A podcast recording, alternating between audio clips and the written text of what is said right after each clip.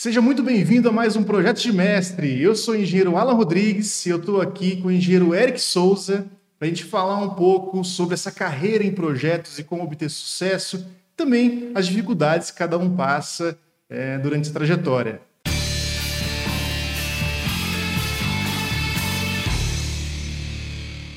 Eric, tudo bem? Se apresente aí para o pessoal. Tudo bem, Alan? Muito obrigado pelo convite. Será um prazer participar do podcast Projetos de Mestre. Para quem não me conhece, eu sou o engenheiro Eric Souza, MBA em Gestão de Projetos, com mais de 15 anos de experiência na área de projetos mecânicos e autor do Fábrica de Projetistas, né, um treinamento de especialização em projetos mecânicos. Muito obrigado pelo convite, Alan. É contigo aí que vai tomar as rédeas do podcast e nós vamos participando aqui, auxiliando no que for possível. Eric, primeiramente, eu que agradeço tá, a sua presença aí. É, é, muito legal ver que tem alguns alunos, seguidores também que compartilham o seu conteúdo, que te seguem também e falam lá. Eu acho que é da mesma forma que você me convidou, né, para fazer parte ali do seu da sua live é, durante a sua semana ali de é, do pro lançamento do curso, da maratona, né? da maratona, engenheiro projetista. Exato. Então, é, a gente tem realmente talvez uma visão é, um pensamento parecido que, que atrai as pessoas, né, para ver esse tipo de conteúdo. É claro que eu sei que assim como, como eu, você também não deve agradar todo mundo. Tem gente que às vezes olha lá e, e pensa que não é assim que faz. Ah, não, tem que ensinar outro software. É, eu quero que ensine o software, sem aquele software não vou aprender nada, né? Por exemplo. É, cara, eu, uma coisa que eu, que eu acho que o pessoal procura tanto no teu perfil quanto no meu ali, Alan, é a questão do conteúdo que a gente passa que não a pessoa não vai aprender nas universidades, né? Então, assim como para as peças plásticas, né, tu faz uma universidade inteira e tu vê muito pouco ou nada de plásticos, né? Vê um pouco lá nas aulas de materiais, mas nada muito aprofundado. E como tu já comentou anteriormente, né, as peças plásticas são utilizadas em muitos projetos mecânicos, né? Principalmente na área automotiva aí, é só tu olhar para um carro e ver a quantidade de plásticos que tem no carro. Esses dias eu fiz uns stories aí mostrando um trator aqui na minha rua, né, o trator da empresa John Deere, e tem muitas peças mecânicas que eu utilizo nos meus projetos e que ensino também no treinamento, né, como eixos, anéis elásticos, chavetas, dobras de chapas, mas tem muitas peças plásticas também. Então, eu acredito que os nossos dois conteúdos se completem nela. Então, eu falo muito sobre projetos mecânicos, né, ensino a parte mecânica dos projetos mecânicos e tu traz essa parte das peças plásticas que eu tenho certeza que é muito importante também. Eu acho que essa, o fato de a gente completar esse conhecimento que a universidade não traz, né, é o que faz que essa pessoal busque esse tipo de conhecimento para poder ser mais completo, conseguir ingressar na carreira, evoluir também na sua carreira como engenheiro mecânico.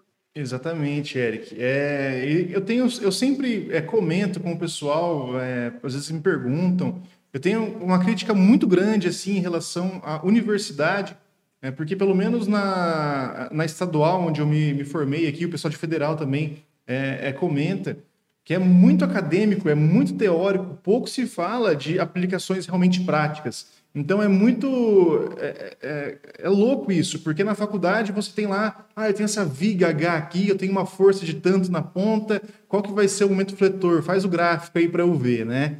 E na prática, o, o, o, cliente não quer nem saber de gráfico para fletor. O cliente quer que o equipamento dele, ou então a instalação dele, funcione.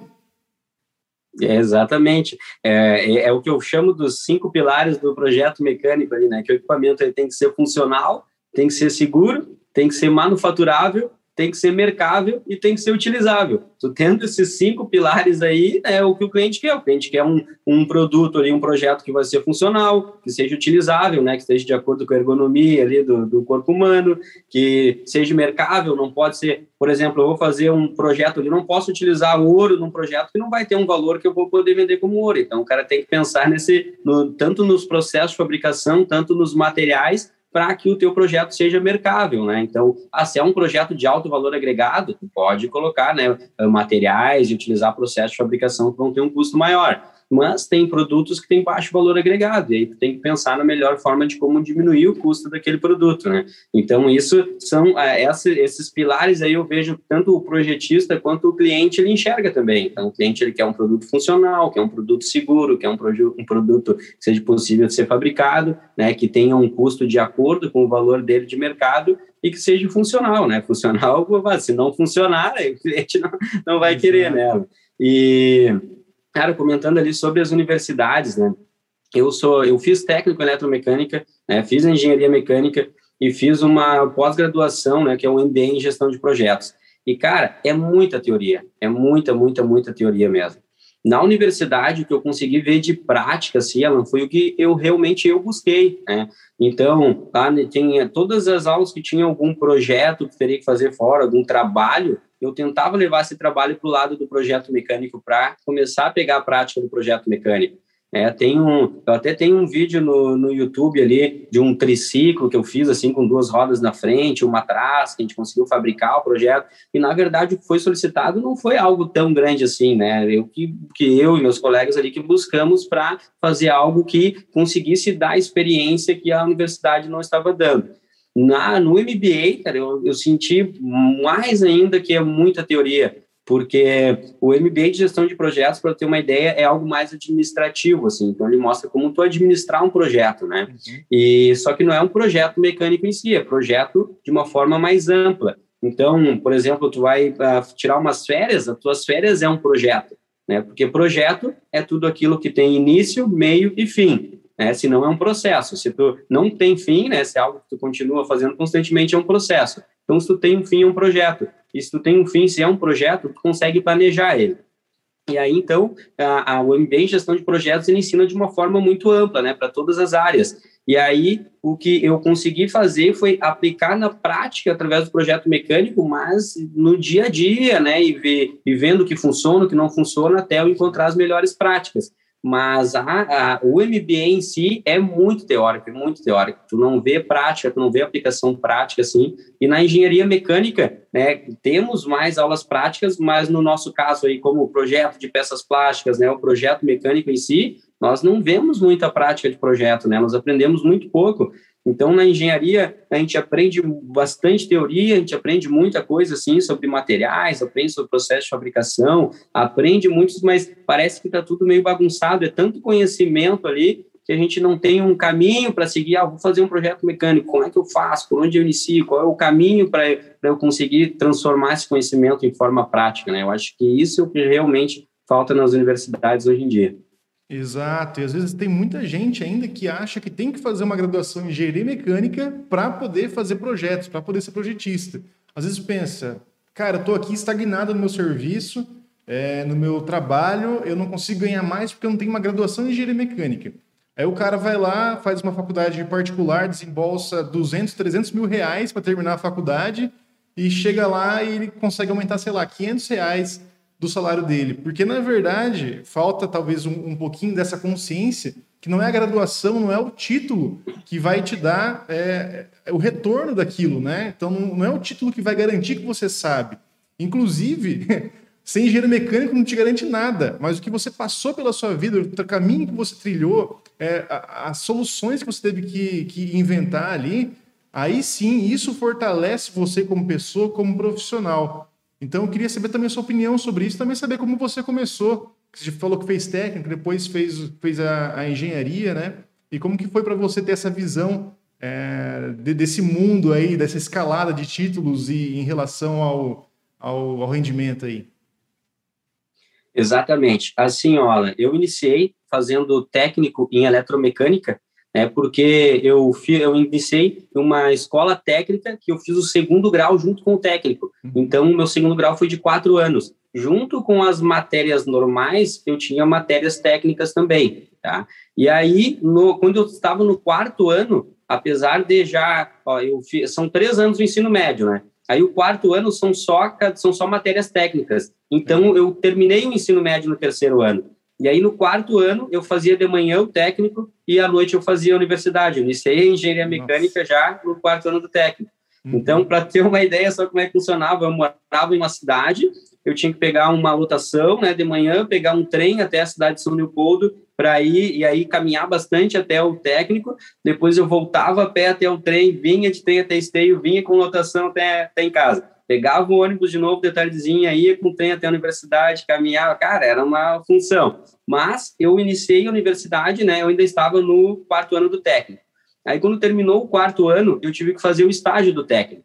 Uhum. É, e aí, no estágio do técnico, foi quando eu ingressei trabalhando no controle de qualidade, né, na área de metrologia. Eu fazia medição das peças que entravam né, na empresa para liberar para fabricação.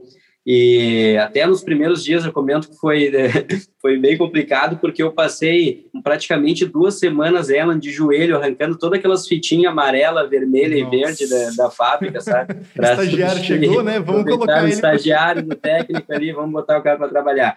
Mas, cara, isso foi interessante, porque o que acontece? Desde essa época aí, pode ver, meus primeiros dias, eu já tinha uma outra visão. Eu não estava assim reclamando, ah, tô aqui de joelho. Não, cara, eu aproveitei que eu passei, olha a experiência, eu passei por todos os setores da fábrica. Então eu vi toda a fabricação dos atuadores de válvula prova de explosão, que era o que essa empresa fabricava. Eu visualizei toda a montagem deles, toda a fabricação do início ao fim, aquilo ali, apesar de a minha função estar sendo só raspar as fitas, pô, eu tive uma baita de uma experiência, né? Então, às vezes, está na visão do cara, de estar tá enxergando o que está acontecendo na volta. Às vezes, o cara uhum. trabalha anos dentro de uma indústria grande e não aprendeu nada, porque não está visualizando como as coisas estão acontecendo, né? O que, como está sendo fabricado, o que está sendo utilizado de ferramenta ali, quais são os processos. Então, isso é muito importante ter na mentalidade da pessoa também, aproveitar né, qualquer experiência que ela tenha dentro da indústria para ir agregando na vida profissional. Sim. Antes de terminar, aí quando né, antes de terminar, na verdade, meu estágio do técnico, é, como eu já estava na universidade e eu já sabia o SolidWorks na época, por que, que eu sabia o SolidWorks? Porque eu vi que era um troço legal, que eu queria trabalhar com projetos. Quando eu descobri que dava para tu desenhar algo que vai ser fabricado, cara, ali eu já me cantei isso lá no início, lá no, no técnico. Pô, posso desenhar algo que depois vai ser fabricado, vai ser montado, que bacana. E aí eu já aprendi, né, por conta ali o SolidWorks. E aí, nessa empresa, como eles já sabiam, daí que eu sabia o solo de ouros, que eu estava fazendo, uh, fazendo já engenharia mecânica no início, aí eu fui para engenharia de P&D, que era engenharia de pesquisa e desenvolvimento, aí eu troquei para estágio da universidade. Uhum. É. Então, a universidade, cara, eu vejo ela importante, sim, tá, Uh, não pelo sentido de que ah, eu preciso ter universidade para ingressar na área, não, não precisa. Né? O que é o mais interessante é tu ter um conhecimento necessário para que tu consiga trabalhar na área. No meu caso, ali, como projetos mecânicos, o cara tem que saber né, os softwares, que eu sempre digo que os softwares são apenas ferramentas, né, mas elas são importantes sim, tu tem que conhecer né, algumas ferramentas ali para poder trabalhar. E o mais importante de tudo é a questão técnica, de saber como iniciar um projeto, né, como fazer, de onde buscar os dados, de onde vêm as informações. E isso a engenharia mecânica, pelo menos para mim, não ensinou. Né? Eu fiz a engenharia mecânica inteira e nunca vi o que era um perfil W, o que era um perfil I, o que era uma cantoneira. Eu fui aprender isso realmente na prática. Né? E é isso que eu sei que tu traz também no teu treinamento e eu trago no meu, é essa visão prática do negócio, né? O que que tu precisa aprender para realmente poder atuar na área, né? E, e, poder se desenvolver, por exemplo, ah, tu trabalha como projetista júnior, tu quer transformar num projetista pleno, o que que tu precisa aprender, o que que tu tem que desenvolver? Então, a gente ensina ali coisas que realmente são necessárias para tu conseguir atuar na área e se desenvolver, né? Na, na profissão. Mas a engenharia mecânica, como eu estava falando, eu acho importante, sim, Talan, porque ela atualmente, né, as empresas elas elas buscam realmente que tu tenha currículo, né? Então, claro, tu não precisa fazer engenharia mecânica no início. Eu tenho certeza que um curso de especialização como o nosso já é suficiente, muito suficiente para que tu consiga ingressar na área, trabalhar e conseguir evoluir. Mas uh, as empresas ainda dão valor assim para tu ter um diploma para tu crescer. Mas isso eu digo a longo prazo, né? Depois de anos de experiência que tu já tem, é, que tu já realmente já tem o know-how ali de como se trabalha com projetos, aí é interessante tu ter uma graduação para tu poder evoluir, para pegar um cargo de gerência, de coordenação, algo do tipo. Mas não acho que tu fazer, o que tem que ficar bem claro, né, que, que eu sei que tu sabe disso também, já conversou isso lá na maratona do engenheiro projetista, que a faculdade ela não é suficiente que não é porque eu, ah, eu vou fazer engenharia mecânica, eu vou sair dali, eu vou conseguir um emprego na área e aí já vou ganhar 12 eh, mil por mês. Não é no primeiro dia, entendeu? Uhum, tu, tu tem que buscar conhecimento fora que te dê capacidade de tu dar valor para a empresa. o que, que a empresa quer? Que tu dê valor para ela, né? Que tu consiga solucionar problemas, que tu consiga fazer os projetos que são necessários, que ela vai ganhar com isso, e é assim que tu vai ser melhor remunerado, né? E assim também eu enxergo para projetos freelancers, né? Não sei se tu quer comentar, tu, tu tem mais experiência com isso, se tu quiser comentar, aí depois eu dou o meu comentário também sobre essa parte do empreendedorismo, né, Alan? Que tu, eu sei que tu trabalhou em regime CLT, e aí tu foi migrando aos poucos para o empreendedorismo, e hoje tu tem o teu escritório de projetos, né? Acho que tu conta aí um pouco também, e aí depois eu comento meu, minha opinião sobre os projetos freelance. Sim, beleza. Eric, vou pegar um pouquinho do que você falou lá no começo, que você falou que você trabalhava lá tirando é, os adesivos do, do, do chão no seu estágio lá do técnico, né? E mesmo assim estava aprendendo coisa fora. Assim, você falar, putz, eu estava fazendo estágio no técnico e estava aprendendo coisa de fora. Não, ok, o cara está indo estágio. Mas depois que você se forma, você também tem que estar tá disposto a aprender porque você não é o detentor da sabedoria, né? Talvez, tem muito esse pensamento, eu vou fazer graduação, vou conseguir um emprego melhor e eu vou ser tipo, o engenheiro da fábrica, né? Tem muito esse pensamento. Então, não, é, não quer dizer que porque você tem um diploma, tem um título, você não pode aprender é, com o fresador, com o ferramenteiro, com o cara do torno, com o cara que, é, que faz o transporte de cargas. Então, é, eu estava até pensando nisso esses dias. É, talvez eu consegui aprender tanto em tão pouco tempo porque eu estava sempre ouvindo muito mais do que falando as pessoas. Então eu estava ouvindo, chegava pro cara lá, e aí, como está o trabalho aí no torno, tal, essa peça tá, tá, tá difícil de fazer? Não, essa aqui tá tranquilo, tô usando essa ferramenta aqui, essa pastilha aqui, essa pastilha vai bem melhor, joguei tal rotação, tanto de AP, cara, ficou excelente, agora já peguei o jeito tal. Então, é coisa que você vai ouvindo, você vê na faculdade, putz, é, tem, tem que calcular a rotação é, do torno para usar na peça, acabamento legal, que pastilha que eu uso para tal é, material, dependendo da dureza e tudo mais. Só que você vê na prática ali o cara fazendo, te dando os valores que ele está usando, os valores que são adequados para aquilo lá e você absorver isso, relacionar com o que você viu lá na teoria, isso é o mais importante de tudo, na minha opinião. Porque o meu professor de prática de fabricação, por mais que ele é, seja um ótimo professor, ele não tinha essa vivência no torno, operando no torno de CNC ali no dia a dia, pegando peça gelada, é, se molhando com aquela água de refrigeração ali. Então, é, eu acho que tem que estar sempre ouvindo quem tem é, experiência no assunto, pode não ter, não ser na mesma área que você, mas você tem muito a aprender também é, com essas pessoas aí. Voltando para falar dos projetos, né, que você comentou, dos projetos freelance. É, então, a, aparece, aparecia projetos para mim, eu pegava projetos de tudo com até tipo, então, é, ponte rolante, já fiz, já fiz elevador também, é, construção modular, é, coisas que aparecia, eu pegava. Falava, putz, apareceu, eu tenho que saber fazer. Eu tinha muito essa ideia de que é, se eu sou engenheiro mecânico, se eu posso me responsabilizar tecnicamente por aquilo lá, é, eu tenho que saber fazer. Só que eu chegava e falava, putz, eu não sei projetar um elevador.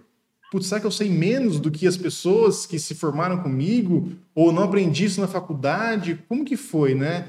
Aí, eu, eu, depois de um tempo, eu tive essa maturidade de olhar e falar, Cara, na verdade não, na verdade ninguém sabe fazer isso. Quem sabe fazer isso é quem trabalha nessa área especificamente. E eu ia atrás, ia atrás de normas, ia atrás de, de tudo que tinha, é, gente que podia me ajudar ali de forma gratuita, né? Perguntava um pouquinho para um, perguntava um pouquinho para outro, e conseguia daí montar é, esses projetos, entregar, fazer RT tudo certinho. Inclusive, só o processo de fazer RT de um, de um projeto antes para mim era muito difícil, que eu não tinha nem noção de como se fazia uma RT, na faculdade nem ensinava isso. É, não, não, não, sabia que, que botãozinho que eu tinha que apertar lá, o que, que era uma, é, uma RT é, de. Tem de cargo técnico, de obra de função, e aí tem aquela adicional, aditiva tal, e não sabia nada. Então foi assim, foi na Cara, experiência, fui pegando para aprender e fazer. E assim foi.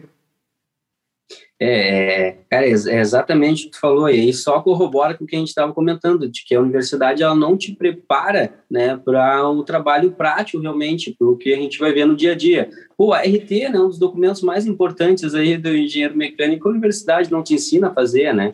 E assim, Ana, tu comentou ali sobre a gente escutar né, as pessoas da fábrica, né, do, sobre os processos de fabricação. Cara, isso é uma baita dica, sabe por quê, Ana? Eu comento isso né, até com o pessoal lá dentro do Fábrica de Projetistas, que tu não precisa conhecer todos os processos de fabricação existentes no mundo, né? Isso eu sempre falo nas minhas redes sociais. que tu precisa conhecer aqueles processos de fabricação que tu vai ter disponível né, para a fabricação do teu projeto. E aí uma grande dica, quando tu está fazendo, por exemplo, eu vou fazer uma peça, vou fazer um eixo aqui, tá? Estou desenhando o eixo. E aí, como que eu vou saber se ele pode ser fabricado ou não, né? Porque eu, todas as peças têm que ser manufaturáveis, né? Uhum. E aí, cara, é o contato com a pessoa que vai fabricar. Ah, eu tenho o torneiro ali na empresa ali, faz o desenho, leva para o torneiro lá, oh, é possível de fabricar isso aqui? Ah, não, eu não tenho ferramenta com raio 0,5, vou ter que ter um raio 1 aqui. Então ele vai, né, a pessoa que vai fazer a fabricação, ela vai poder te auxiliar nesse sentido. Digo para quem está iniciando nela, depois que a pessoa já tem experiência, né, já conhece os processos de fabricação, sabe o que é possível de fazer ou não. Mas, ah, não é dentro da empresa. Eu estou fazendo um projeto freelancer e eu vou fabricar num fornecedor aqui fora. Entra em contato fornecedor, manda o desenho para ele, ele vai até te auxiliar, ó, oh, isso aqui não pode fazer, tem que fazer diferente. Aí, claro, tu vai pensar na melhor solução, né? Mas tu, tu tem que saber o que é possível de ser fabricado ou não. E se tu não tem a experiência suficiente, tu pode, né, solicitar auxílio para a pessoa que vai fabricar, seja alguém dentro da tua empresa que está trabalhando na máquina, lá, o operador da máquina, ou então se é com o fornecedor, entrar em contato com o fornecedor e verificar se tem que fazer alguma alteração no projeto ali para ser possível de ser fabricado ou não. Sobre uh, os projetos freelancers, tá? Uh, sempre, sempre, me perguntam assim, ah, como tu faz para conseguir os projetos freelancers e, e para ter mais e para uh, manter os clientes? Cara, Uh, para mim aconteceu assim, eu sempre trabalhei no regime CLT, né? então desde o início ali, desde que eu fiz aquele estágio, né, depois eu fui uh, eu fui efetivado e aí troquei de empresa, mas eu nunca deixei de trabalhar em regime CLT. E aí os projetos freelancers que apareceram para mim são de pessoas que me conheciam nos trabalhos de regime CLT. Então, fornecedores, clientes, outras empresas, pessoas que trabalharam comigo, depois trocaram de empresa e aí né, me, me chamavam e mandavam com interesse em que eu fizesse alguns projetos né, nesse formato freelancer. E, cara, isso é o networking. E aí perguntar, ah, mas como é que tu faz o networking? Para mim, né, eu até comentei esses dias numa foto do meu avô ali, contar, então, dar uma, uma abrir aspas aí para contar um pouquinho a história do meu avô. Cara, meu avô, ele começou a trabalhar em uma empresa, né, da cidade de São Leopoldo aqui, como auxiliar de serviços gerais. E ele chegou a se tornar vice-diretor dessa empresa. E aí eu perguntei, né, para ele no aniversário dele, até eu estava conversando com ele, aí, bom, mas como é que tu fez, né, para chegar assim a vice-diretor? Ele falou: "Ah, meu, meu neto, eu sempre dei o melhor, o melhor que eu podia no meu trabalho. Tá? Ele, para ter uma ideia, ele até nem, ele não, ele não fala todas as palavras corretamente, tá? Para tu ter uma ideia, ele se tornou vice-diretor porque ele sempre deu o melhor no trabalho dele. E é isso que eu falo que é o melhor networking que o cara pode fazer, é dar o teu melhor sempre. Né? Uhum. Então as pessoas viam que eu fazia o meu trabalho bem feito e aí depois me chamavam para fazer trabalhos. Não adianta tu ter um, tu conhecer muitas pessoas, tu começar a aumentar o teu networking, conversa com um com o outro e não não mostrar que teu trabalho é bem feito, as pessoas não vão te chamar para fazer trabalhos depois, né? Exatamente. Então, eu acredito muito que tu ingressando no regime CLT, tá, inicialmente, é a melhor forma de tu adquirir experiência também para depois poder fazer os teus projetos freelancers. Claro, projetos freelancers mais simples, né? Claro que, obviamente, tu pode fazer diretamente e já né, tendo um retorno aí na área de projetos mecânicos com projetos freelancers. Mas tu ingressar em regime CLT, né, vai te dar uma base maior porque tu vai estar no tempo de batalha, vendo as dificuldades solucionar, né, esses mini problemas aí internos de cada projeto. Exato, é porque experiência talvez seja uma coisa que você consiga pegar dos outros, mas é muito difícil de você é, ter isso daí e tentar, é, sei lá, adquirir de alguma forma, né, por osmose ali, não, é complicado. Então, é, o, que, é, o que eu acho, na verdade, de, de questão de experiência, né, é, tem que estar na prática. Eu consegui aprender muito por estar na prática, ter essa oportunidade de trabalhar dentro de uma empresa. Inclusive, é, você falou de processo, é, de processo de fabricação. Eu acho muito difícil ensinar, é, por exemplo, o que você pode fazer num torno, o que você pode fazer numa fresa, é, o que as regras que você tem que seguir. É porque é uma coisa que na prática você foi fazendo, putz, isso não dá para fazer. Olha esse raio aqui, não, não tem fresa para isso. Não tem uma fresa de, é, sei lá, 200 milímetros por 1 milímetro de diâmetro, né? Então, isso aí são coisas que é muito difícil de você pegar e ensinar, fazer um checklist do que, do que pode e que não pode. Então, é muito mais fácil você trabalhar com um projeto, chegar com ele, será que eu consigo executar essa peça, né? E, e absorvendo isso, porque não sei se você tem um método para isso, para ensinar é, o processo de fabricação. Cara, assim, ó, o que, que eu faço, né? Dentro do Fábrica de Projetistas, Primeiro, eu mostro como funciona o processo de fabricação, né? Eu mostro o vídeo, por exemplo, das máquinas efetuando aquele processo de fabricação ali e dou algumas dicas, né? No caso de chapas metálicas, por exemplo, né? eu ensino que tem uma linha neutra no centro da chapa metálica, como tu faz para calcular aquele centro ali da chapa, para quando tu fazer uma chapa dobrada, tu fazer a planificação dela, ela te dá o, o, o comprimento, né? E a largura correta da chapa. Eu dou exemplos no caso de eixos ali que tu não pode deixar um canto vivo, porque esse uhum. canto vivo ele vai ser um início de uma ruptura, né, mais fácil depois, para utilizar chanfros nos cantos retos para não ter um perigo de corte também, até por questão de segurança. Então, né, falo sobre é, por exemplo, vou fazer né, um projeto de um eixo e eu tenho que ter um sobremetal ali para usinar as faces, aí explico sobre sobremetal. Então, eu dou muitas dicas, sim, e assim, em formato de dicas, né, dicas para que tu possa fazer o projeto né, de forma manufaturável. E a grande dica é, depois que tu fez o projeto com todo aquele conhecimento que tu tem, que tu adquiriu ali, né, tu levar para aprovação, seja da pessoa que vai trabalhar na máquina ou então de um fornecedor, para ver se não tem mais algum detalhe que tem que fazer alteração. Mas a grande jogada, Alan, de, de, fazer um projeto que possa ser fabricado, né, um projeto manufaturável, é tu te colocar no lugar de quem vai fabricar. Tá? Isso para os detalhamentos de fabricação também. Então, tem um conjunto de uma estrutura soldada, por exemplo. Tá? Aí, tu tem que colocar no lugar, até quando vai colocar as medidas. Pô, o cara que vai fabricar aqui, ele precisa dessa, dessa dessa medida. Ah, mas ele não tem o comprimento dessa peça. Tá? Então, eu coloco. Ah, agora ele tem essas medidas aqui. Vou me colocar no lugar dele lá. Vou, eu tenho uh, todas as medidas para cortar todas as peças? Ah, tem. Não, faltou dessa. Tá, então coloco essa aqui. Agora, para montar, o que, que ele precisa? Ah, ele precisa saber as medidas externas e o posicionamento dessas peças aqui. Aí coloca aquelas medidas que precisa. E tenta se colocar no lugar do cara como se tu não conhecesse o projeto, recebeu o desenho e agora tu vai ter que fabricar e montar. Então, né, eu me coloco lá no lugar da pessoa que vai fazer a fabricação, ver se eu tenho todas as informações necessárias ali e se é possível, né? Eu tenho que fazer um aperto de um parafuso. Eu tenho acesso para apertar aquele parafuso ali, eu uhum. consigo entrar com a mão ali, tem que pensar também lá na pessoa que vai fazer a manutenção posteriormente, né? O cara da manutenção, ele vai ter acesso para retirar, para montar novamente, né? Então, o, o, projetista ele tem que pensar em tudo isso, né? Além do projeto em si ser funcional, ele tem que ser, né, o fato de ser fabricável, te colocar no lugar de quem vai fabricar, te colocar no lugar de quem vai fazer uma manutenção posteriormente também. Então, tudo isso ajuda, né, para que o teu projeto tenha uma maior excelência. Isso, até a forma que você cota, na verdade, o detalhamento do torno é diferente da forma que você vai cotar um detalhamento para fresa, que você vai cotar detalhamento para bruxadeira, por exemplo, né? Então, cada um tem as suas particularidades ali que só quem ouve realmente o operador vai saber é, como fazer isso, né? E você falou ali atrás de networking, que eu achei muito legal, que eu não consegui pegar o gancho, mas eu vou puxar agora. é em relação a, a que o pessoal pensa que networking é uma, é uma coisa ativa, né? Você tem que sempre estar tá pensando, putz, eu tenho que fazer networking, eu tenho que fazer networking. Mas, na verdade, é uma coisa, na minha opinião, passiva. Então, você, igual você disse, está fazendo o seu trabalho, cara, as coisas vão acontecer.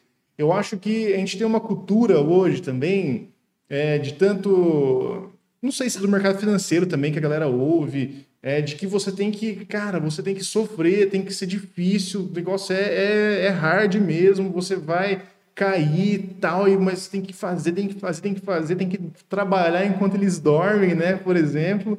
Então, eu, na minha, na minha opinião, isso é um pensamento muito errado. Para algumas pessoas faz sentido, porque tem gente que realmente não quer fazer nada da vida, então às vezes faz sentido ter esse tipo de motivação. Mas tem pessoas que não precisam dormir, é, trabalhar enquanto eles dormem, né? Por exemplo, vai chegar no outro dia, que jeito para trabalhar, né? Então tem, tem tudo isso. Então você fazer o seu bom trabalho, saber o seu tempo de. Você tem que, tempo de descanso também, de trabalho, saber alternar entre isso e, e saber se respeitar, eu acho que é uma ótima forma também é, de, de mostrar que você faz um bom trabalho, que você respeita, que você respeita seu cliente também. Então, não adianta você pegar um projeto que você, cara, eu não vou conseguir entregar no prazo, eu não vou conseguir fazer.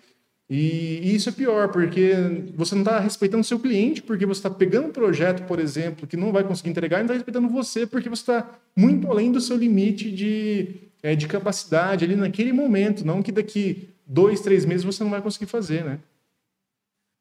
Exatamente. E Alan, uma dica assim para quem está ingressando na área mesmo, para quem quer começar né, a trabalhar com projetos mecânicos e tem esse medo de assim, ah, mas eu não sei é, eu, não, eu não sei tudo, é, eu não vou ter conhecimento suficiente para ingressar.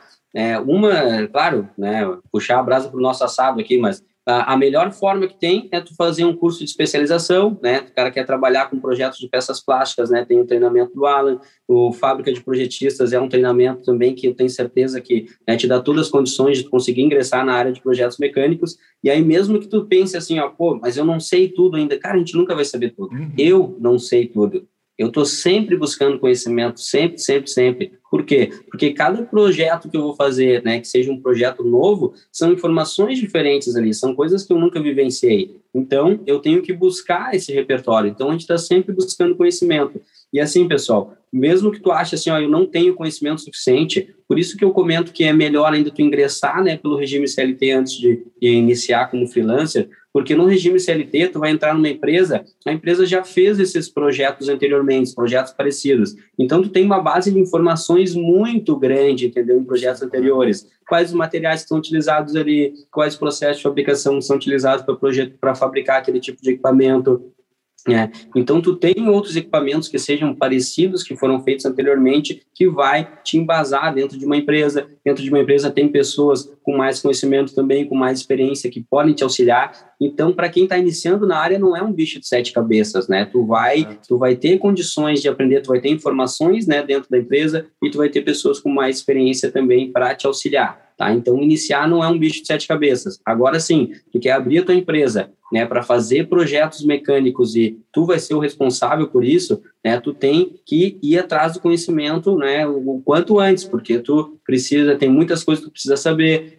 precisa saber um passo a passo, né, que nem eu ensino ali de como tu fazer um diagnóstico do projeto, como que tu faz para buscar todas as informações necessárias para poder fazer o projeto com excelência, né? Então, tem, tem as duas questões, tu quer ingressar na área, tem uma quantidade de conhecimento que tu tem que ter mínimo necessário, né, que são as ferramentas e uma metodologia e conhecer realmente alguns materiais, processos de fabricação mais utilizados para poder ingressar na área, né, e alguns conhecimentos a mais que tu tem que ir buscando ao longo da carreira para ir evoluindo. E como eu te falei, eu tenho mais de 15 anos de experiência com projetos mecânicos e eu estou sempre buscando conhecimento, assim como eu sei que tu também sempre está nela. A gente uhum. tem que sempre buscar conhecimento, é uma coisa que a gente não pode, ah, não é que assim, ah, eu tenho que estar tá sempre fazendo uma especialização, mas não, mas buscar conhecimentos que vão te auxiliar, né, nos teus projetos aí do dia a dia. Que façam sentido para as coisas que você trabalha, né, o que você quer trabalhar. É igual uma caixa de ferramentas, Exato. né? Normalmente, quando você montou essa caixa de ferramentas lá atrás, tem certeza que você deve ter feito isso já você começou com chavinha de fenda, um, um alicatinho, né? Às vezes uma chave grifo, uma chave inglesa ali. E aos poucos, de acordo com as necessidades, você foi comprando outras ferramentas, agregando nessa caixa de ferramentas aí, que você foi se preparando para as dificuldades que você tem aí, ou para as manutenções que você tem que fazer, às vezes em casa, né? No dia a dia mesmo. Normalmente é no dia dos pais, né? Já dou a dica antes, ó, oh, preciso de uma furadeira aqui, preciso de uma parafusadeira, né? Já, já vai dando a dica antes do dia dos pais ali, aí já é vai, vai, aumentando a caixinha. Ó, gente, agora é uma sol da TIG, um centro de usinagem CNC, vai. aumentando, vai. fazendo uma empresa já. Daqui a pouco tá com uma fábrica aí. Mas é... Eu... Pode falar, Eric. É, uma das coisas que eu, que eu ia comentar também, que além de tu trabalhar em regime CLT, essa questão né, do regime CLT e do projeto freelancer, pode fazer as duas coisas em paralelo, né? Uhum. Tu iniciar assim em regime CLT e ir fazendo alguns projetos freelancer em paralelo, até para aumentar uhum. né, a tua remuneração.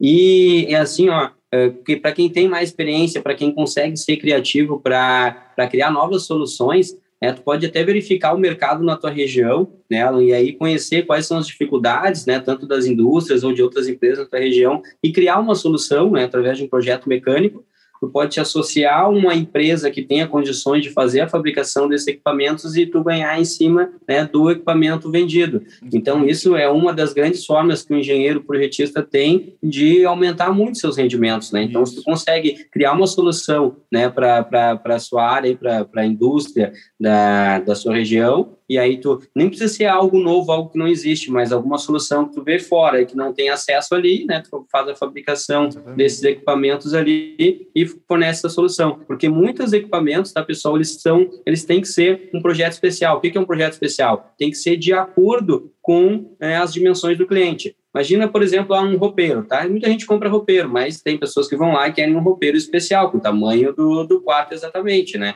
Então, é sob medida. Então, o projeto mecânico tem muito disso também. Ah, existem um monte de esteiras, tá? Mas o cliente ele necessita de uma esteira com as dimensões necessárias para ele levar uma peça de uma máquina até a outra.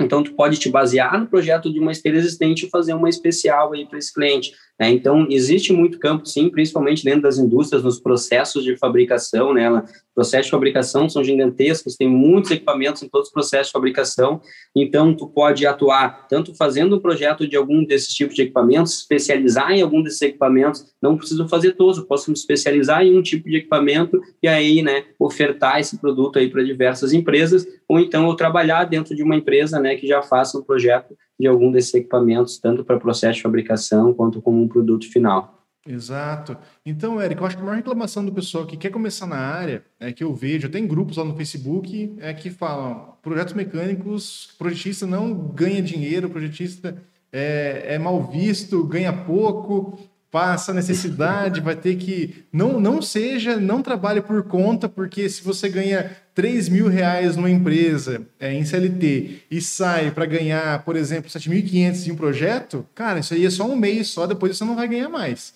Então tira essa ilusão. é muito engraçado ver isso, cara, porque olha a visão realmente que, a, que as pessoas têm, né?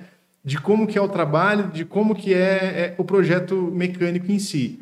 É uma coisa que eu sempre falo: se você não tiver amor pelo que você faz e também, é, claro, envolve gostar daquilo e fazer aquilo com, é, com vontade mesmo, cara, você não vai entregar valor. A empresa não vai realmente ver valor em você para te pagar é, um salário melhor do que aquilo. Porque realmente você não entrega, né? Essa questão do ganha-ganha. Então a empresa tem que ganhar para você ganhar também. Então é tudo, é, é trabalho tudo junto. E você falou também da, das necessidades que tem no, nas empresas, buscar essas necessidades, né? Muitas vezes os empresários, os donos das empresas, eles nem sabem que tem aquela dificuldade ali, sabe que, cara, minha produção está limitada, tem esse gargalo aqui, mas não tem nem noção que precisa de um engenheiro mecânico ou de um projetista para desenvolver uma solução ali que pode realmente melhorar e otimizar o processo. Então, é, não adianta colocar lá no Google, é, ah, eu sou engenheiro mecânico, é, eu faço laudo, faço não sei o que lá, desenvolvo projeto.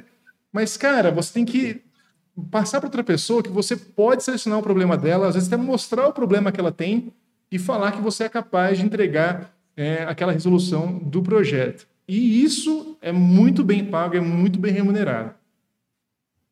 Alan, eu não sei quem te falou isso, né, de, de não ser bem remunerado. Eu fui muito bem remunerado, não tenho como reclamar da minha vida inteira, tá? Eu por exemplo, eu comecei a trabalhar né, na área de projetos em 2006, eu nasci em 89, eu tinha 17 anos, tá? Então, com 18 anos eu fui, eu fui, eu fui efetivado, cara, eu já ganhava um bom salário. Com 18 anos eu consegui comprar meu carro, era um palhozinho lá, era, mas consegui comprar meu carro, né, cara, entendeu? E aí, cara, eu fui sempre evoluindo, fui sempre... Quando chega num ponto da empresa que eu me senti estagnado, né, pô, eu não tenho mais como evoluir aqui, eu troquei de empresa, cara, simples uhum. assim. Né? Eu trabalhei em quatro empresas, eu nunca fui demitido, né? Para ter uma ideia, eu sempre troquei de uma empresa para outra. Mas não é que ah, o cara foi demitido, o cara é ruim. Não, tem situações de mercado também, né? Tem, tem, tem muitas situações que podem acontecer. Claro. Mas, cara, é, tu, tu tem que focar né, no início da carreira em obter o aprendizado, obter o conhecimento, para que tu tenha condições de gerar soluções para as empresas. Quando tu começar a gerar solução para o problema da empresa, ele vai ver que a tua solução vale muito mais, porque, eh, cara, ele, ele teve ganhos, ele teve lucros com aquele problema que tu solucionou. Às vezes, tu solucionar um probleminha ali no processo de fabricação, em vez do cara tá fazendo uh, 500 peças, o cara vai fazer mil peças, e às vezes isso é simples, às vezes é um detalhe que tu conserta ali, cara, tá dando um lucro gigantesco para o cara, né? Então, uh, se tu conseguir gerar né, soluções às vezes as soluções é, logísticas dentro da empresa, que nem eu fiz esse tempo um projeto de um carrinho transportador ali, que é uma espécie de trenzinho, né? Pô, aquilo ali teve um ganho gigantesco no tempo de, de tempo das pessoas levar a peça de um lado da empresa para o outro, né? E isso, e tu, tu gerar essas soluções, com certeza, né, aumenta a, a visão que a empresa tem, né, que as outras pessoas têm de tipo que tu está gerando soluções para a empresa. E isso tu só vai conseguir ter no momento que tu começa a aumentar o teu repertório. Como tu aumenta o repertório? Através da experiência, através de tu visualizar os equipamentos e ver o que, que aquilo ali pode solucionar, como que aquilo ali foi fabricado, tu ter, assim, um, um olhar de curiosidade para cada equipamento e para cada solução que tu vê no dia a dia os próprios treinamentos, as videoaulas que eu faço ali de projetos reais, são para gerar repertório também. Uhum. Então, ali o projeto do transpolimentador robotizado, por exemplo, pode ser que o cara nunca vai usar aquilo ali na vida, né? Grande chance é que não mas ele já viu ali como que tu faz para fazer um projeto com perfil, uh, com perfil, uh, como que eu faço ali o projeto das chapas, projeto de uma engrenagem, de uma roda dentada, de um pinhão, motor redutor, como que funciona o mancal, tá? Então, todas aquelas soluções ali, chaveta, né, elástico, tudo ele vai utilizar em outros projetos depois, uhum. né? Então, a ideia é gerar repertório porque esse repertório de soluções é o que vai fazer né, com que tu tenha soluções no futuro. Exato. Toda vez, por exemplo, que eu vou eu vou ter uma ideia criativa, por exemplo, eu vou ali e eu descubro qual é o real problema daquilo que quer ser solucionado. Porque às vezes o que chega para mim é né, uma necessidade não é aquela necessidade que eu tenho que solucionar. Então eu vejo qual que é o, realmente o real problema e aí busco no meu repertório de soluções que eu já vi, pesquiso também na internet, outras soluções, e aí daqui a pouco não é nenhuma das soluções que eu vi, mas é uma união de uma solução com a outra Isso. que eu vou conseguir solucionar aquele problema ali. E aí, cara, no momento que tu consegue solucionar um problema dentro de uma indústria, tu virou o jogo. Virou o jogo. O cara não vai mais querer te perder. Se eu perder ele, eu vou perder soluções de meus problemas que valem muito mais do que um Sim, salário ali, entendeu? Com certeza. É, e outra coisa que tem ainda é quem trabalha freelance, às vezes não consegue, não sabe precificar isso. Então, às vezes, o cara não tem nem noção de quanto o cara vai ganhar mudando, por exemplo, o material daquela bucha. Pô, mudei o material da bucha, é, de 500 peças por mês, estou produzindo, sei lá, 5 mil peças por mês. Porque é mais fácil de usinar, ou usei um processo de moldagem, por exemplo, Cara, isso, quanto que, quantos milhões, quantos milhares de, de é, centenas de milhares de lucro para a empresa não está dando, né? Sem, nem falando de faturamento, mas de lucro em cima disso. Então, é uma dificuldade muito grande que eu tive no começo de ter, de conseguir precificar isso. Eu pensava, putz, cara, esse projeto aqui eu vou demorar tanto, eu precificava em cima muitas vezes das horas que eu, que eu levava para fazer aquilo lá. Ah, o estágio paga quanto? Ah, o estágio paga nove reais a hora. Não, eu vou cobrar 30 reais a hora, que, cara, eu vou estar tá ganhando muito. Então, olha o meu pensamento, né? Então, eu acho que é, é, interessante você precificar em cima do valor que você está entregando, não em cima da, do quanto você está trabalhando ali. Porque às vezes você estima, ah, vou gastar 30 horas para fazer esse projeto. Cara, mas você gasta 90, você gasta 120 horas porque você não conseguiu prever é, os problemas que tinham ali ainda no meio do caminho para poder solucionar. Então, a dica de precificação também acho que é muito importante. Ter noção do valor que você está agregando, o valor que você está é, entregando e precificar em cima disso. Com certeza. E Alan, eu vou falar uma coisa um pouco polêmica aqui agora. Pode que o pessoal fala aí, né, na, na, nas redes sociais aí que, pô, tu tem que botar, criar um perfil no Instagram e botar projetos ali no perfil Instagram, que é assim que tu vai conseguir projetos freelancer. Cara, não é assim. Não é assim, tá? O meu objetivo aqui no Instagram e mostrar projetos é para as pessoas, né? não para as empresas, e sim para o profissional né? conseguir adquirir conhecimento, ingressar na área e se desenvolver na carreira. Eu acho que a melhor solução para tu conseguir projetos freelancers é tu entrar em contato com a empresa mesmo, né? Uhum. Quem é o responsável da empresa ali, e aí tu mostrar, aí sim, tu, tu montar um portfólio para levar para as empresas, né? Mostrar, olha aqui os tipos de soluções que eu posso agregar, né? Se tu tiver, se tu precisa. Cara, às vezes a empresa, ela não tem nem layout dela desenhado. Exato. Quando tu vai ali, tu desenha o layout da empresa para eles, tu já consegue um bom valor, tá? Tu pode ser bem remunerado por isso, montar ali o layout da empresa, simplesmente para eles poder pensar quais as melhores soluções, pensar no futuro da empresa, como foi fazer com o layout, e aí depois todas as vezes eles vão te chamar para rearranjar o layout novamente. Tá? Então eu faço muito essa questão de layout, tem várias empresas que eu já montei layouts e eles sempre me chamam toda vez que vão fazer uma alteração. Eu já Sim. tenho o layout pronto, uhum. e é tão uhum. simples, eu só movimento os equipamentos ali, Sim. entendeu? É. Então, cara, e aí tu tá, e quando tu monta o layout, tu enxerga outras coisas também, tu enxerga, vai, equipamentos que podem melhorar, que não podem, tu dá dicas, e aí tudo isso vai gerando valor, né, e vai, né, gerando valor também para ti, né, porque no momento que tu gera valor pro teu cliente lá, consequentemente tu vai ser melhor remunerado. Então, cara, as redes sociais é legal tu ter ali para apresentar, né, o teu perfil é, mas não é nas redes sociais que tu vai encontrar, né, eh, clientes para projeto freelancer. Pode até encontrar, pode, mas não é o melhor caminho, tá? O melhor caminho é tu realmente entrar em contato com as empresas da tua região ou até de fora da tua região, enviar um portfólio, né, tentar entrar em contato com a pessoa responsável para poder ali fornecer, né, é, dizer que tu tem condições de fazer projetos que possam agregar né, na indústria dele. É, porque o cara, o dono da empresa, da indústria, não vai estar no Instagram, folheando o Instagram, falou, opa, encontrei aqui o projeto que eu preciso, vou conversar com esse cara, esse cara vai fazer para mim, né? É, cara, em que mundo isso acontece? Eu não, eu não conheço. Assim, é interessante, você falou também do, é, ali desse benchmarking, né, desse é, dessa conversa com as pessoas e, e ser conhecido ali, é, os projetos que vêm para mim no escritório, cara, eu não vou atrás, eu não faço propaganda aqui, eu faço projetos. Então, o pessoal que já fez comigo vai indicando. Então, vem gente, claro, hoje vem gente do Instagram procurando para eu fazer projetos, para conversar comigo, porque pela parte de plástico, né, talvez uma das únicas pessoas que falam sobre projeto especificamente com plásticos e compostos, assim, por moldagem, então o pessoal acaba vindo. Então eu divulgo meus treinamentos. É, impressão 3D, por arte plástico, e, isso é, as pessoas acabam vindo, cara, naturalmente. Então fiz projeto bom, o cara indicou para outra pessoa, que indicou para outra, que indicou para outra. E vem chegando gente de um projeto que eu fiz, sei lá, há cinco, seis anos atrás. Então ainda tá, tem essa repercussão. Então, por isso que eu até falo, né? Você não precisa estar tá ativamente ali à procura. Cara, quando você faz um bom trabalho e você está nesse modo passivo, as coisas também acontecem. Às vezes acontecem é, sem dor de cabeça ainda. Com certeza, com certeza. É, tu fez o, tu faz um trabalho bem feito, né? É, tu agregou para o cliente, tu agregou valor para aquele cliente, com certeza ele vai te indicar né, pessoas que sabem ali, pessoas da própria empresa que nem são o cliente específico, mas outras pessoas da empresa veem o trabalho que tu fez, vão te indicar também para outras pessoas, isso pois vai é. correndo.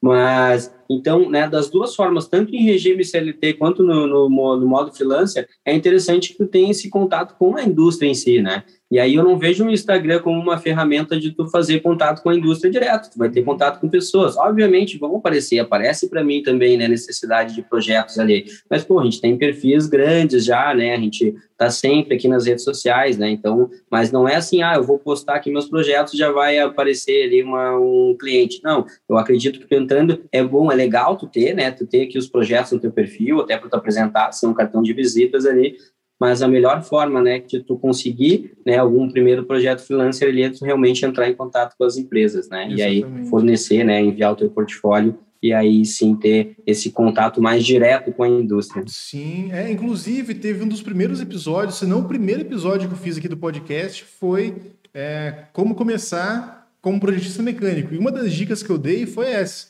realmente dar cara a tapa, ir na empresa, conversar, saber da solução, às vezes, se o cara nem quer, né, não precisa de nada, alguma coisa você vai tirar dali.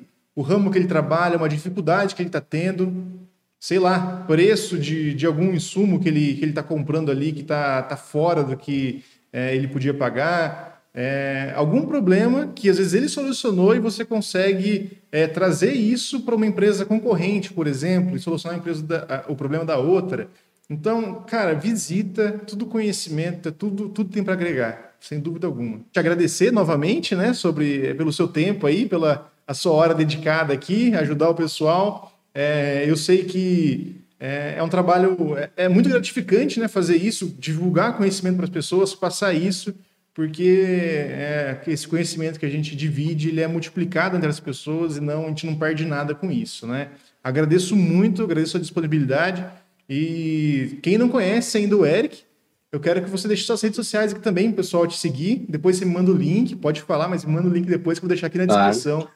também é, desse conteúdo. Alan, eu que agradeço o convite. Né? Eu sei que o teu o tipo de conteúdo é muito parecido com o conteúdo que eu faço também nas redes sociais. É muito gratificante é, eu sou suspeito para falar porque eu gosto muito da área de projetos mecânicos, né? Eu sempre trabalhei com isso e eu realmente gosto, né? Não é da boca para fora, eu gosto de trabalhar com projetos mecânicos, senão eu não trabalharia dentro de regime CLT e ainda faria todo esse trabalho aqui fora, né? De diariamente estar nas redes sociais, falando sobre projetos mecânicos, né? Dando dicas aí, auxiliando o pessoal nas suas carreiras. Então, eu realmente gosto de projetos mecânicos. Eu sei que, assim como eu, tem muitas pessoas que gostam também, né? O projeto mecânico é uma coisa que vai te desafiar todos os dias, porque cada projeto é um projeto diferente, né? Tem que estar sempre buscando coisas novas. Eu acho que isso é uma das coisas que faz com que a gente saia daquele é, padrão do dia a dia em alguns trabalhos que a gente faz, que é sempre a mesma coisa. Então, o projeto tu não, tu não vai ter essa mesmice, né? Sempre vai ser novos desafios. É, eu gosto muito, eu faço com, com, com, com, vontade mesmo esse trabalho nas redes sociais, as lives, né, que nem a gente está fazendo agora o podcast, eu realmente gosto, eu sei que tu gosta também, porque o feedback do pessoal é muito legal, é muito bom, né, isso faz bem para a gente também, o feedback que o pessoal dá, que está agregando na sua carreira, que está conseguindo crescer, está conseguindo se desenvolver, né, com, ingressa na área de projetos mecânicos, consegue seus empregos, cara, isso é muito bacana, é muito legal mesmo. Então, para quem não me conhece ainda, pode acessar no meu Instagram o arroba no YouTube é Eng Souza também. Né? Então, ali no meu Instagram tem link na biografia do perfil também, se quiser acessar lá o canal do Telegram. Mas o principal, onde eu coloco né, todos os dias aí é, conteúdos, né, através do meu Instagram. Então, nos stories ali eu mostro meu dia a dia, tem conteúdo sempre no feed. Né? Então, para quem quiser acompanhar, é o arroba. Eu tenho um treinamento, assim como o Alan, né, que se chama Fábrica de Projetistas. No momento, ele não está com as inscrições abertas, tá? Mas eu vou colocar essa semana já dentro do link ali da biografia do perfil. É um local para já tu já te pré-inscrever. Se quiser saber mais sobre o treinamento também, pode entrar em, em contato comigo através do direct do Instagram. Alan, muito obrigado pelo convite. Né? Foi muito legal participar. Eu tenho certeza que essa nossa conversa aí vai agregar muito para todos que escutaram, que estão escutando, né? porque é um assunto realmente do dia a dia do projeto mecânico aí para quem atua na área né? e, digamos assim, tem um certo sucesso aí nas suas carreiras. Né?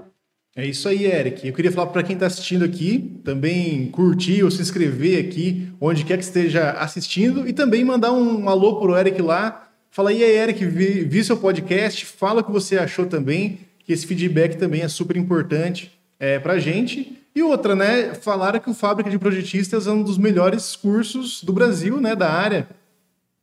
Olha aí, olha aí, que legal, que legal. Não, e, e, uma coisa interessante do pessoal saber é que tem alunos do Fábrica de Projetistas que fazem o projeto de peças plásticas também, né? Uhum. Então, não, um curso não, não, não compete com o outro, né? São duas coisas que, pelo contrário, se, se, se juntam, né? Se completam, né? Um, um treinamento ele se completa com o outro. Então, se está fazendo engenharia mecânica, é muito interessante, né? Tu entrar, né? Lá, tu quer entrar na área de projetos mecânicos, tu entender de plásticos também. Então, o projeto de peças plásticas e o fábrica de projetistas são treinamentos que se completam. Exato. São dois jogos de ferramentas ali diferentes para colocar na caixinha depois.